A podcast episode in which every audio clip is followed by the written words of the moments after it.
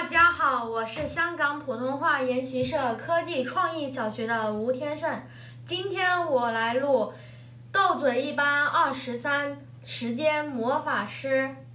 直至此时，胡直才真正意识到李子阳身为队长的魅力，心中顿时佩服得五体投地。有了好的开始，队员们更是气势如虹。多次从对方球员手中夺过球来，然后传给李子阳，直接入球得分，令他们的得分一直遥遥领先。然而，不知是否由于李子阳太过锋芒毕露，令对手对他有所防范。当比赛进入第三节时，对方的球员明显都以李子阳为目标，全面进攻李子阳，拦截了他和其他队员的传球。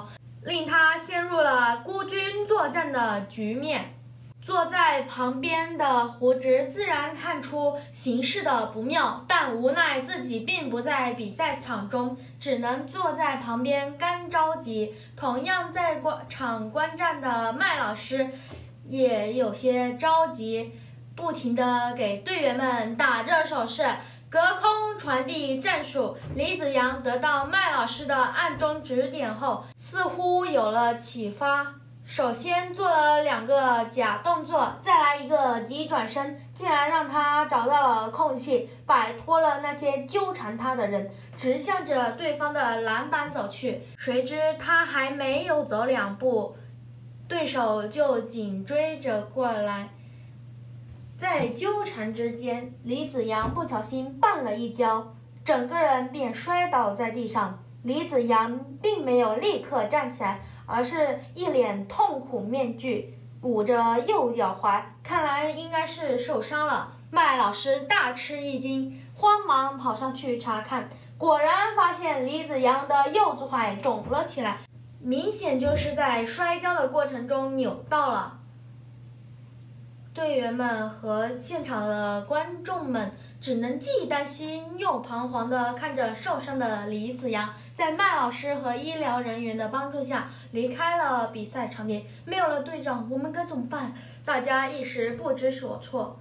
正当队员们因为李子阳的受伤而手足无措时，身为教练的麦老师来到大家面前，指了指胡指导：“ 你来替补李子阳的位置。”什么？胡直不敢相信。麦老师，你是在说我吗？没错。麦老师非常肯定的点点头。刚才对方一直针对着李子阳，所以我们一下子被他们牵制住了。但是如果换你上场，对面就捉摸不透我们的策略，对我们反而更有利。本来只是在旁观战的胡直，突然被推到激烈的赛场上。心中难免有些忐忑，但是在此紧要关头，也只好硬着头皮上阵。随着裁判的哨子声响起，余下的两节比赛立刻进行。由于胡植只是一个默默无名的新人，对方的球员对他一无所知，以为他只是一个候补的小角色，根本不把他放进眼里。不过呢。这反而让胡植造就了可乘之机。胡直当日记起跟李子阳见球时，曾教过他一些应付对手的方法。于是他趁着对手没有注意，出其不意地从对方手中抢到了球，拿到了球场的控制权，然后一个转身，直接向篮板抛过去，啪一声。篮球撞上篮板，然后再由网筐落下来，所有蓝天小学的师生们无不拍手欢呼，而胡直的同学们更是为胡直呐喊助威。现场的欢呼声令一众队员士气高涨，打得愈发愈起劲，很快便把之前。